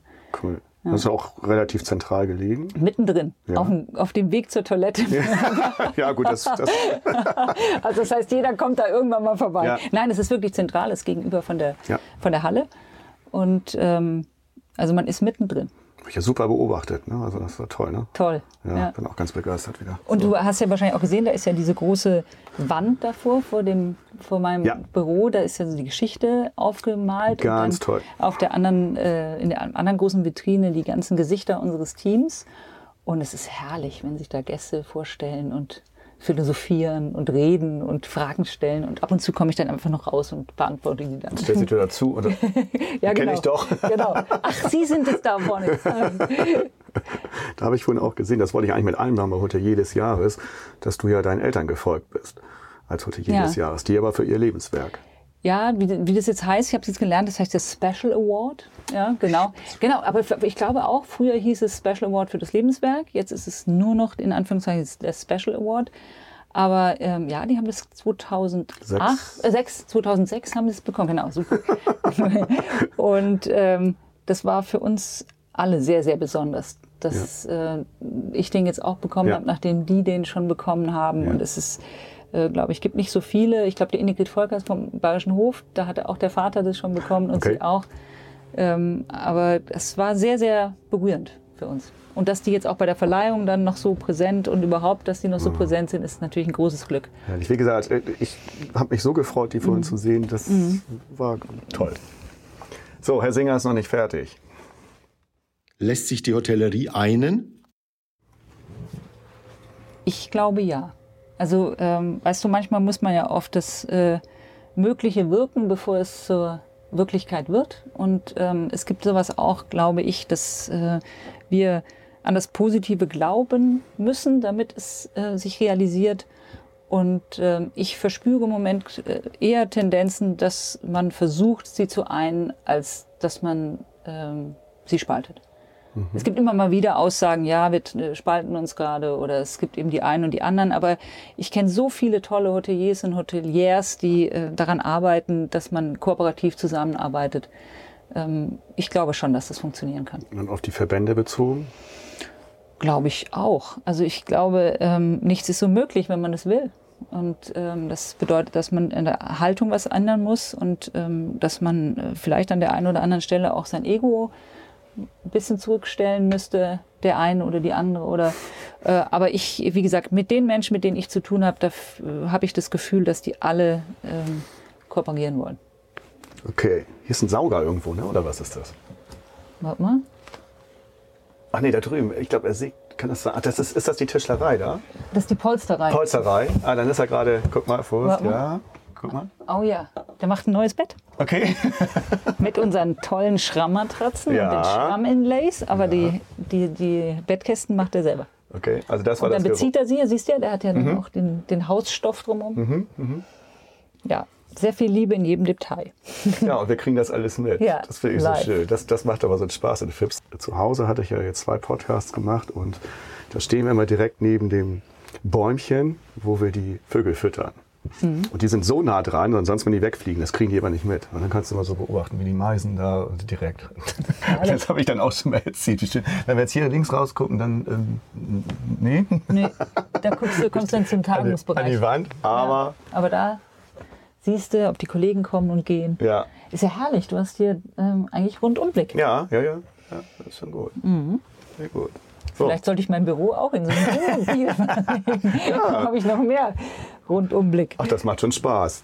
wenn, wenn ich jetzt, so wie jetzt unterwegs bin, setze ich mich ein bisschen ran. Also richtig arbeiten nicht, muss dann ja zu Kunden und, und Camps und so weiter. Aber so ein bisschen kann ich mir auch vorstellen, ne? wenn wir jetzt im nächsten Sommer mal wieder ein paar Touren machen und dann vielleicht mal einen Tag länger. Jetzt darf ich das ja machen. Ich bin ja nun der Chef. und dann so ein bisschen nebenbei arbeiten hier, solange das Internet funktioniert. Das hatte ich heute Morgen aber wieder einen Punkt, wo es nicht funktioniert hat. Dann musste ich da extra wegfahren. also das ist dann wiederum das Problem. Nee, aber macht Spaß, hier drin zu arbeiten. Ja. So, Herr Singer, immer noch. Fachkräftemangel oder Fachkräfteflucht? Fachkräftemangel. Also ich erlebe im Moment gerade, dass viele auch wieder zurückkommen, Mhm. die während der Corona-Pandemie äh, die Branche verlassen haben. Und ähm, ich glaube, der Fachkräftemangel ist einfach omnipräsent, nicht nur in der Hotellerie und Gastronomie, sondern in allen Branchen. Und der ist nicht erstaunlich, sondern es wurde uns seit Jahren prophezeit. Musst dir nur die demografische Entwicklung angucken. Äh, die geburtenstarken Jahrgänge gehen jetzt langsam in Rente. Es kommen die geburtenschwachen Jahrgänge nach. Wir haben einfach zu wenig. Und ähm, deswegen wird der auch bleiben. Und meine Hypothese ist, wir werden den eben auch nicht, äh, das ist nicht nur meine Hypothese, das sagt ja jeder, wir werden den nicht äh, decken können über, äh, über eigene äh, Menschen, die hier in Deutschland wohnen. Das heißt, wir brauchen die Fachkräftezuwanderung. Wir müssen meiner Ansicht nach auch die ähm, Frauen noch stärker wieder zurückholen äh, in den äh, Arbeitskontext. Das heißt, Rahmenbedingungen schaffen, dass die eben berufliches und privates verbinden können. Und ähm, wir werden wahrscheinlich auch standardisierte Prozesse durch künstliche Intelligenz ersetzen müssen. Klar. Und ähm, dann für diejenigen, die dann eben sozusagen diese standardisierten Prozesse nicht mehr machen müssen, dass wir die dann haben, dass die sich um den Gast kümmern. Ich finde aber, man sollte erstmal zusehen, dass man hier Arbeitslosigkeit nicht alimentiert. Das finde ich schlimm. Ja. Wir haben so viele Arbeitslose und die Ja. werden jetzt noch mit Bürgergeld und so weiter meiner Meinung nach noch mehr ruhig gestellt und kommen dann gar nicht mehr in den Arbeitsmarkt zurück. Warum sollten sie? Nur dann hat man hier auch viele, die leben hier, sind nicht richtig integriert. Das ist, also wir haben ja schon viele Leute hier und dann wollen wir uns von außen no- noch mehr holen. Da sehe ich ein bisschen, ist richtig, muss auch sein, das sehe ich auch ein. Aber was, was mich ärgert, dass wir hier so viel Potenzial haben, äh, die, die man jetzt brach liegt. Ja, also ich ähm, stimme dir grundsätzlich zu. Also es ist ja eine heiß diskutierte Frage im Moment gerade. Ich ähm, kenne ein paar Freunde, die in diesem ähm, Umfeld arbeiten, also sich um Arbeitslose kümmern und so. Und die sagen mir zum Teil auch, es ist wirklich schwierig, weil wir haben Langzeitarbeitslose, die wirklich auch nicht mehr vermittelbar sind. Und, Das ist auch in und das andere ähm, ist tatsächlich so, ich glaube, dass wir eben aufpassen müssen, dass wir nicht mehr Anreize schaffen, ähm, aus der Arbeit herauszugehen und äh, in ein soziales, in eine soziale, äh, ich meine, das darf man ja auch nicht sagen Hängematte, aber also auf jeden Fall da alimentiert werden, wie du es sagst, ähm, und dann vielleicht über andere äh, Quellen nochmal sich Geld erschließen, aber dass eben ähm, der eigentliche Arbeiter, der von seinem ähm, Lohn sich gerade so über Wasser halten kann, eben schlechter gestellt ist als derjenige, der eben Sozialleistungen vom Staat bezieht äh, und dann noch Wohngeld und dann noch äh, Energiegeld und und und und dann eigentlich da besser dasteht. Ähm, also da muss man einfach gut abwägen und sich das ganz gut angucken und Ja. ich glaube auch nicht in Schwarz-Weiß da gehen, sondern Nein. wirklich gucken, ähm, äh, dass man diejenigen, die arbeiten können, auch wirklich in Arbeit bringt. Ich glaube auch zutiefst, dass Menschen das brauchen. Ja, also wir haben das gesehen, äh, finde ich, an Corona. Das war ja äh, fast so ein, so ein Experiment mal für das bedingungslose Grundeinkommen. Die Kollegen und Kollegen, die auf äh, sozusagen, die in Kurzarbeit waren, haben ja zwischen 60, 67 und 87 Prozent ihres Gehaltes bekommen und mussten nicht arbeiten. Die waren alle so happy, als sie wieder zurückkommen konnten und arbeiten konnten. Weil äh, natürlich hat ihnen auch ein bisschen das Geld gefehlt, aber hauptsächlich hat ihnen die Wertschätzung gefehlt, der Arbeitskontext, das Gefühl gebraucht zu werden, das Gefühl selbstwirksam zu sein, Dinge zu machen. Und ähm, das ist, glaube ich, ein echter Punkt, dass man sagt, ähm, es tut Menschen gut, wenn sie eine Aufgabe haben. Und äh, wenn sie dafür eben noch einen Lohn bekommen, umso besser. Ähm, und das ist ähm, eine Herausforderung, die wir haben. Ich finde die Diskussion wichtig, die im Moment gerade stattfindet. Ja. Ich weiß, wird ja heute entschieden, glaube ich, im Bundesrat, wie es jetzt, äh, ob das Bürgergeld durchgeht oder nicht. Ähm, ich finde es gut, dass da auch nochmal dran gearbeitet wurde. Also, dass man zumindest nachweisen muss, dass man sich um was bemüht und dass man äh, nicht einfach nur so durchlaufen kann. Aber auch da gibt es ja keine Diskussionskultur, dann wird, man, wird gesagt, das ist dann Sprache der anders, anderen Partei sozusagen. Und da wird ja auch nicht offen diskutiert oder soll es nicht, sondern es soll durchgepeitscht werden und ähm, Gott sei Dank lässt die eine Seite das jetzt nicht zu, sage ich mal. Ich würde mir das auch bei anderen Sachen auch wünschen, Ja. dass das wieder mehr kommt und Ja. dass man einfach wieder diskutiert. Ja, apropos, und das schließt der anderen die Frage mit Demokratie, das ist ja das Tolle an der Demokratie, dass Ja. man eben unterschiedliche äh, Meinungen ringen um eine wirklich gute Lösung und dann einen Konsens versucht rauszukriegen. Und ich finde es auch das Schlimmste, äh, sieht man jetzt zum Beispiel auch in Amerika, weißt du, bist da in wirklichen äh, Blöcken und man redet nicht mehr miteinander, sondern man ist nur noch gegeneinander und es ist gar keine Frage mehr der inhaltlichen Frage, sondern nur noch des Parteibuchs. Also es ist ähm, eher äh, erschreckend. Ja. Aber in Europa sind wir ja auch Ja.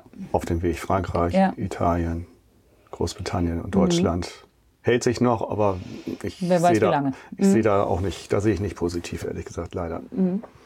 Der Singer ist noch nicht fertig, das ist noch nicht zu fassen. Aber schön, diese, das, ich Schön. hatte überlegt, weil ich das, weil ich das einbinde und wusste, dass wir da auch ein bisschen bestimmt diskutieren. Mhm. Klasse. Work-Life-Balance oder Life-Work-Balance?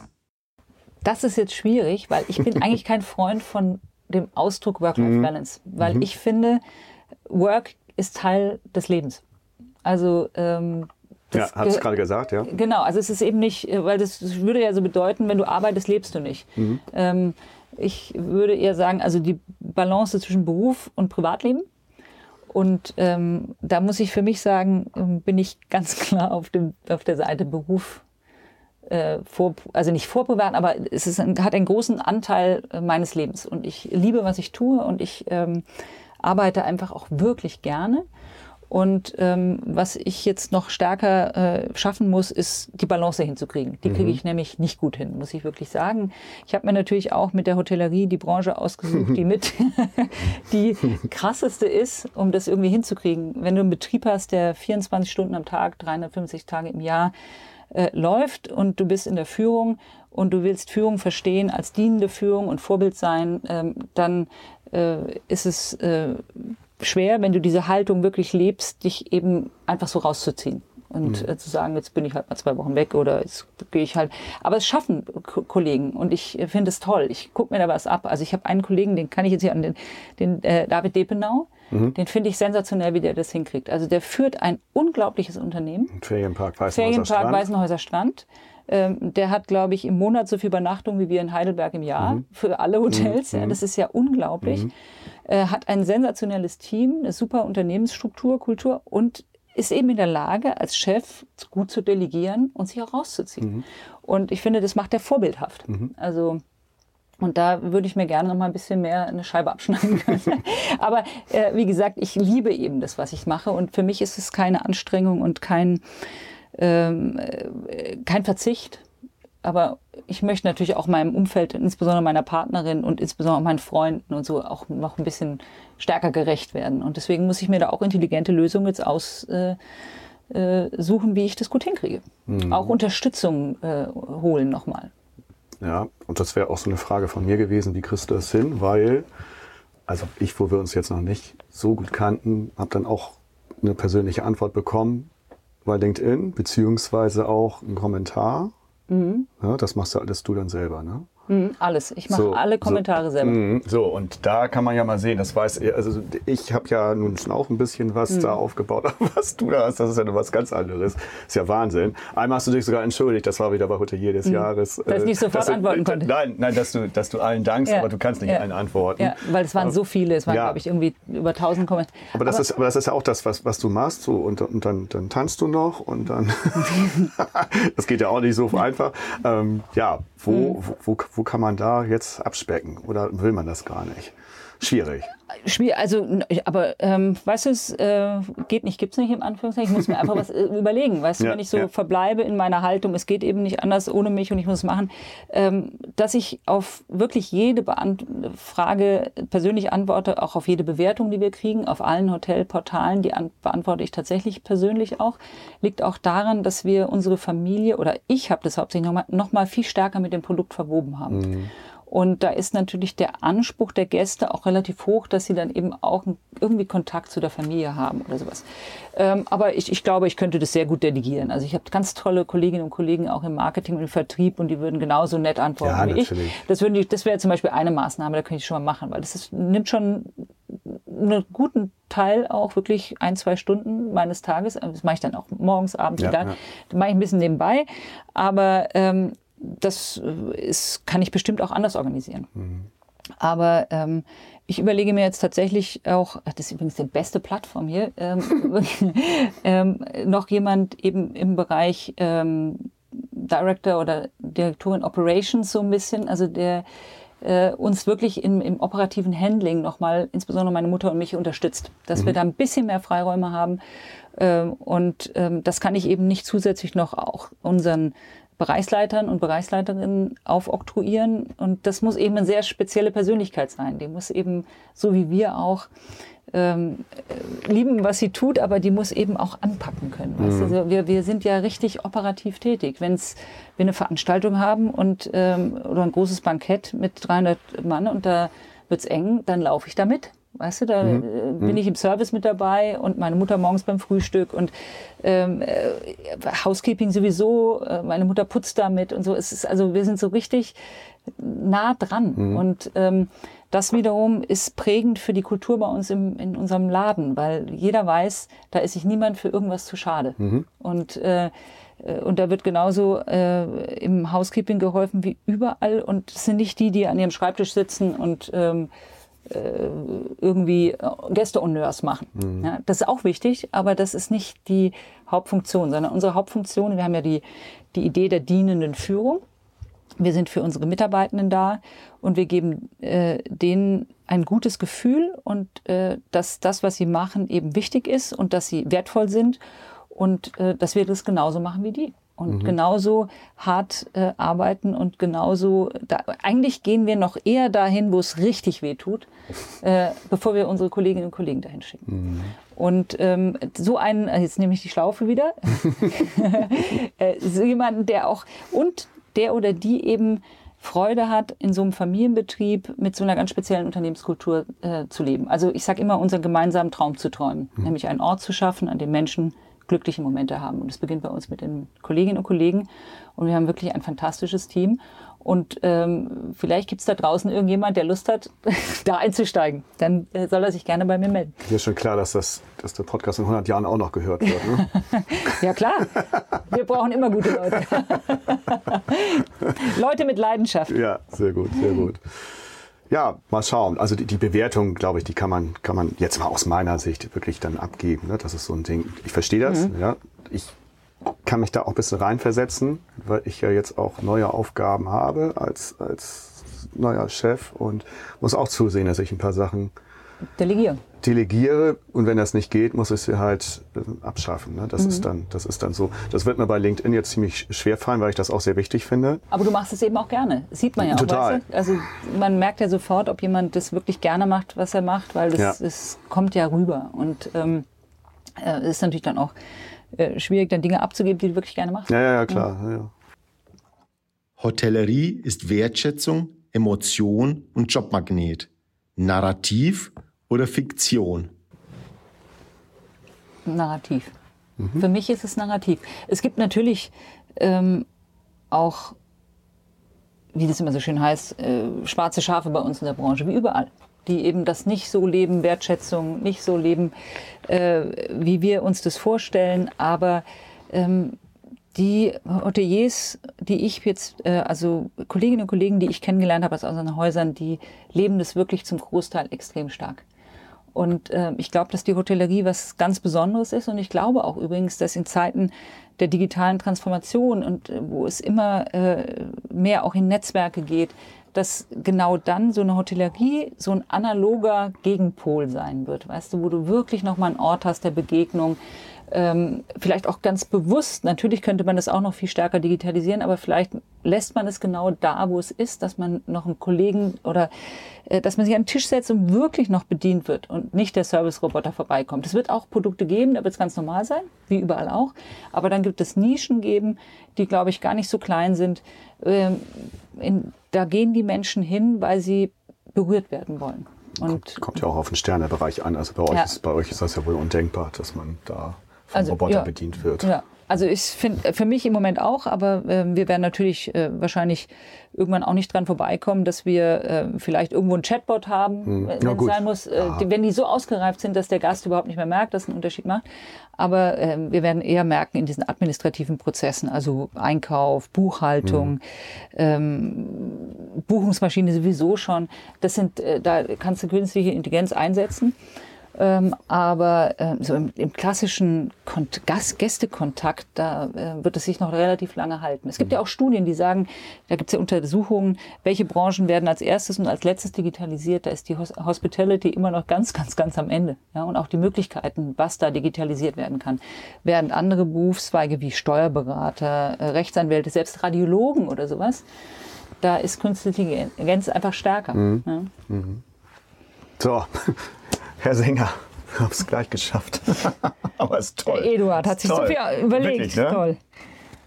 Expansion der Marke Lerop, ja oder nein? Ja, das war's schon von mir. Danke, dass ich dabei sein durfte. Ich sende herzliche Grüße aus Frankfurt. Tschüss und bis bald. Eduard Singer. Tschüss, lieber Eduard. Vielen Dank für deine interessanten und neuen Fragen auch mal. Toll. Also Expansion L'Europe. Ähm, äh, wenn es, äh, ich kann es abnehmen, ja. wenn, wenn du es ähm, äh, meinst, ähm, weitere Hotels, äh, weitere europäische Höfe aller Heidelberg, äh, würde ich tendenziell eher sagen nein. War Aber, das mal angedacht oder wie, wie kommt nein, darauf? Nein, nein, Also wir sagen immer, wir tragen an einem schon schwer genug. Okay. nein, aber ähm, Expansion der Idee, die ja. wir hier haben, würde ich sagen ja. Also das ist ähm, ein, ein Ziel, was wir uns gesetzt haben, ist, dass wir diese sehr empathische, werteorientierte, menschenfreundliche Haltung, die wir hier leben, dass wir die ähm, weitertragen und mhm. in die Welt geben. Und das äh, mache ich jetzt zum Beispiel viel über Vorträge, das mache ich viel auch über, oder machen wir über die Kolleginnen und Kollegen, die uns verlassen, in andere Betriebe gehen, die dieses Mindset mitnehmen. Ähm, und ähm, das würde mich freuen, wenn diese Idee, die ja nicht speziell europäischer Hof ist, aber überhaupt diese, diese grundsätzliche Haltung weitergetragen würde, weil ich glaube dass ein äh, Beitrag dazu ist, dass wir eben ein besseres äh, Zusammenleben haben. Und ähm, es ist auch ein Beitrag für gelingende Führung, meiner Ansicht nach. Mhm. Du führst das Familienhotel jetzt in vierter Generation, hatten wir schon gesagt. Wenn du dies in der Familie mal nicht mehr weitergeben kannst, was müsste ein Nachfolger unbedingt mitbringen, damit euer Traditionshotel in die richtigen Hände kommt? Also der sollte äh, Menschen lieben. Das sollte er mitbringen. Ich glaube, alles Fachliche kann man sich immer aneignen. Aber äh, dass man ähm, äh, etwas Gutes tun will für Menschen, und sei es die Mitarbeitenden, aber auch die Gäste, die Lieferanten, die Taxifahrer, ähm, das macht uns so aus und das macht auch den europäischen Hof so aus. Also es ist ein beseeltes Haus, würde ich sagen. Also er hat seine Schwächen wie jedes andere Haus aus, aber wir haben, wir haben, wir wissen um unsere Schwächen, die wir haben, auch infrastrukturelle Schwächen. Ähm, aber ähm, was es wirklich hat, ist ähm, eine Seele. Und ich glaube, Gäste, die hier reinkommen, spüren, dass man ihnen was Gutes tun will und dass sie hier gehalten sind. Und das spüren auch die Mitarbeitenden. Und das würde ich dem Haus wünschen, dass da jemand reinkommt, wenn wir es nicht mehr sind, äh, egal wer, es kann ja auch irgendein Nachfolger sein, ähm, dass der diesen, diese Haltung weiterlebt und diesen Spirit weiterlebt. Du hast von den Schwächen gesprochen, welche auch immer die sind. du, ich meine, wir, wir, wir sind ein Haus 100, äh, über 155 Jahre, ja. ohne kapitalstarken Investor. Ja. Da kannst du dir vorstellen, also es ist ähm, manchmal so, ähm, dass äh, also wir kriegen unheimlich viel gutes Feedback. Also wir sind überall den Bewertungsportalen liegen wir, glaube ich, da gibt es ja diesen Trust You Score, mhm, der mhm. alle Bewertungsportale im Durchschnitt hat. Da sind wir über 93. Das ist mhm. unglaublich viel. Mhm. Ähm, Aber wir haben natürlich noch äh, Bäder, Zimmer, die, äh, die zwar schon viermal in ihrem Leben renoviert worden sind, aber mal wieder renoviert werden müssen. Mhm. Äh, meine armen Eltern, die sind jetzt seit 57 Jahren da. Ich glaube, die haben jedes Zimmer schon dreimal renoviert.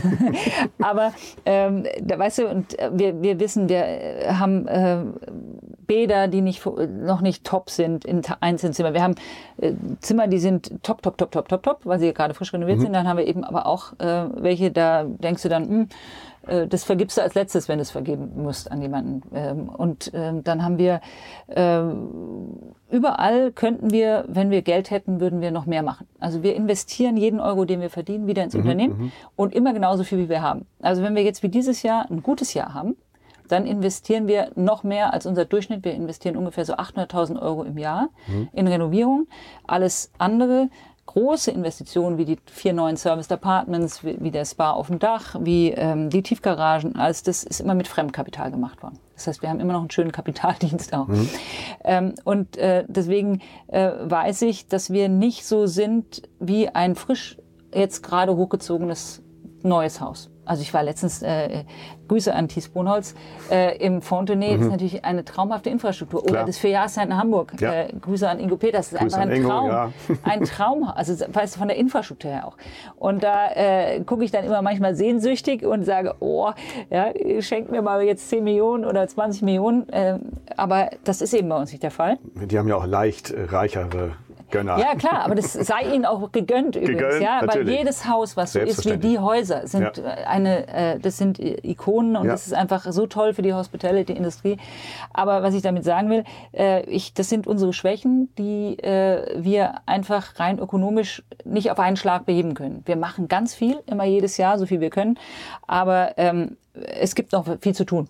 Gibt es denn, gibt's denn da dann auch Beschwerden, dass irgendwas mal ein bisschen so. Ja, bestimmt, natürlich. Und das Bad gefällt du, mir du. Du, du, wir haben ja 100 du behandelst sie ja alle, deshalb musst du es ja genau, wissen. Genau, also wir behandeln die und wir aber wir kompensieren natürlich auch die eine ja. oder andere Schwäche durch uns, natürlich. unseren persönlichen Nein, ich Service. Wollte das, ich wollte ja, das aber du hast vollkommen recht. Mhm. Aber das ist, das ist ein großes, äh, eine Anstrengung auch für unser Team und für uns als Familie, weil wir ähm, natürlich die Gäste dann mit was anderem nochmal überzeugen, ja? nämlich mit unserer Dienstleistung. Aber es ist jetzt nicht, nicht groß messbar, dass sich jetzt viele beschweren. Nein, das, das, das, nein, nein, nein, okay, überhaupt nicht. Nein, also gut. sonst wären, wären wir auch nicht so gut in Anführungszeichen Richtig. in den Bewertungsportalen. Richtig. Also, aber wir haben natürlich auch einen Anspruch an uns, einen hohen Anspruch.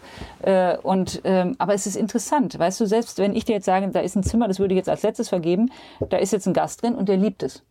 Wir haben 122 unterschiedliche Zimmer. Mhm. Jedes Unterschied. Mhm. Und dann haben wir, weißt du, welche noch so, die haben noch so Retro-Bad. Das sind solche mit so kleinen Mosaiksteinchen und sowas. Mhm, du findest es herrlich, und andererseits finde ich schrecklich. Ja. ja. Aber wenn du da einen Gast, ich habe letztens da einen gehabt, das war so ein äh, Retro-Bad, der auch, das, da haben wir gedacht, uh, da ist mal so eine Frage, mag der Gast das oder nicht?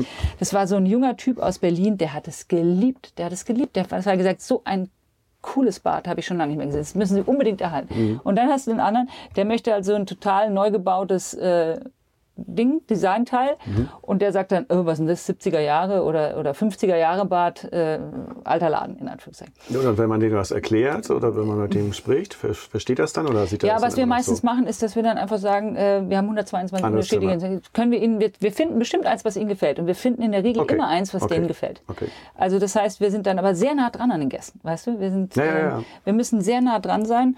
Und, ähm, und das machen wir auch. Und deswegen, ähm, äh, und das macht auch wiederum den Charme aus. Also viele sagen, genau das ist ja der Charme, dass es nicht tot renoviert ist mhm. und dass es nicht ein neuer Kasten ist und dass es seelenlos ist, sondern dass es eben, man sieht die Geschichte auch, man sieht, dass es gewachsen ist äh, und ähm, es gibt nicht mehr so viele Häuser, die so sind Nein, wie ihr. Ich, ich durfte es mir ja angucken und ich finde genau ja. das, das ist ja vier Jahreszeiten in mhm. Hamburg ist ähnlich. Mhm. Da sind auch natürlich die Neuheiten mhm. mit bei, neue äh, moderne ja. Türschlösser habt ihr auch, aber trotzdem noch die alten, wie gesagt, die alten Nummern etc. Ja, ja. Nee, das auch, ist auch, der, auch der gute alte, alte Boden da, ne? Marmor, und so, Marmor genau. und so weiter, wo, da, wo man sagen könnte, aber das, das hätte ich, wäre wär jetzt nie drauf gekommen, dass man das irgendwie machen müsste. Ich finde das toll so. Ja, ja, du hast vollkommen, und das haben meine Eltern auch schon mal probiert, dass sie äh, eben immer gesagt haben, wir müssen immer immer weiter. Wir müssen Tradition und Moderne Ja, verbinden. ja. Deswegen haben wir natürlich ganz moderne Elemente hier drin, die aber äh, nicht sozusagen den Charme Ja. äh, wegnehmen. Ja? Genau, nicht Aber äh, du, hast- natürlich haben wir moderne Anzeigesysteme hier drin. Wir haben, äh,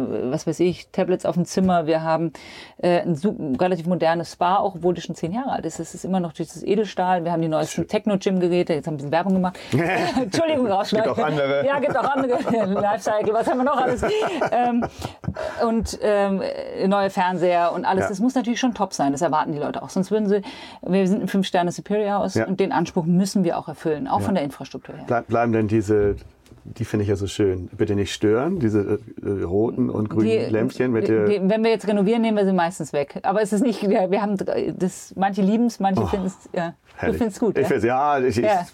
Da kann man dann draußen sehen. spricht, spricht, ja, und Ja. äh, spricht auch die Seele Ja. raus. Ne? ja, und eins muss man noch sagen, also äh, apropos Investitionen, ähm, wir äh, machen dann natürlich schon auch, wir versuchen natürlich in den Gästebereichen äh, immer top aktuell zu sein, aber weißt du, jetzt haben wir äh, jetzt eine Küche, wir haben drei verschiedene Küchen, eine nach unten so richtig, weißt du, wir haben lange Wege, extrem ineffizient, ja, und da ist so unten noch so eine, die alte Hauptküche, da müsstest du eigentlich, die müsstest du jetzt auch mal rausmachen und neu machen, das sind dann aber 750.000 Euro, das musst du erstmal, weißt du, dann fehlen die irgendwo anders, aber jetzt haben wir hier in die zweite Küche jetzt gerade eine neue Lüftung eingebaut, auch 160.000 Euro. Oder da musste an, äh, am Penthouse, wir haben so einen VIP-Floor, da kam dann Brandschutzbegehung, da haben die gesagt, wir brauchen jetzt noch eine, eine, so, eine, so eine blöde Treppe da raus. Ist ja wichtig, ja, muss dann sein. Aber das sind dann plötzlich 150.000 Euro, sieht keiner. Oder Brandschutzklappen, ja. 200.000 Euro Brandschutzklappen in der Tiefgarage. Sieht kein Gast, sieht kein, aber ist notwendig. Aber das fehlt dir halt, wenn du aus äh, einem gewissen begrenzten Budget haushalten musst. Ja, klar. Ja, aber es, äh, es macht auch Freude, sozusagen, wenn es so leicht wäre, sondern es ist dann auch eine ökonomische Herausforderung und die ist dann aber auch wieder toll, wenn du die irgendwie bestehst. Und das äh, habe großen Respekt vor der unternehmerischen Leistung meiner Eltern, dass die das über 57 Jahre geschafft haben, diesen äh, Kasten hier äh, am Markt zu halten und zwar sehr gut am Markt zu halten. Ja? Also das ähm, gibt ja nicht mehr so viele von, von diesen privat geführten Fünf-Sterne-Häusern in der Stadt. Das haben wir so ein bisschen den Mut schon angesprochen, aber es ist ja auch so eine klassische Frage bei mir. Was macht dir den Mut für die Zukunft? Mut für die Zukunft. Ich ähm, habe äh, Glück, dass ich ähm, am, an das Gute glaube und immer auch, dass es am Ende irgendwie gut ausgeht. Also ich glaube da wirklich auch an die äh, positiven Gedanken, die man sich selber macht, in Form einer self-fulfilling prophecy. Und ähm, mir macht Mut, das Miteinander, also ah, natürlich meine Partnerin, äh, unsere Familie, unser Team, ähm, und dass man es irgendwie auch hinbekommt. Ich, wir haben über die Jahre in der Familie eine äh, hohe unternehmerische Resilienz entwickelt durch dieses, durch die vielen Krisen und durch dieses Wirtschaften immer auf der auf Messers Schneide ähm, und dann, wenn du die Krisen aber schaffst und durchstehst und überstehst, gibt dir das auch Selbstbewusstsein und gibt dir einfach auch Kraft, weil du weißt, du hast schon so vieles geschafft.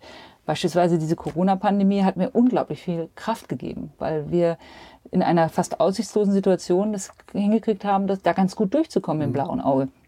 Und mir macht äh, äh, einfach Mut, dass äh, es immer irgendwie weitergeht. Und ähm, bin da einfach äh, ein unverbesserlicher Optimist. 15.000 bis 18.000 Schritte haben wir jetzt ungefähr hier gemacht. Wir haben neue Rekordzeit im Podcast. Haben wir jetzt geschafft. Ich könnte noch stundenlang weitermachen. Es bleibt aber noch eine Frage. Ganz undiplomatisch beantworten. Mit wem ist es denn am schönsten? Mit Fritz Diekamp im Floß?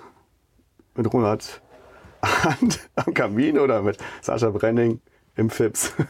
Weißt du, ich kann, kann man natürlich überhaupt nicht sagen. Es war jedes Mal eine sehr besondere Erfahrung. Also auch den- das im Floß, muss ich Natürlich. sagen. Äh, ohne Schlaf, direkt nach Ja. dieser Hoteliers Ja. des Jahres äh, Gala. Ähm, noch voller Endorphine, Ja. war sehr lustig, auch weil wir sind ja immer durch diese Wasserfälle Toll. auch gefahren und zwischendurch hat man gar nichts mehr verstanden. äh, war brüllend heiß, aber sehr, sehr cool auch.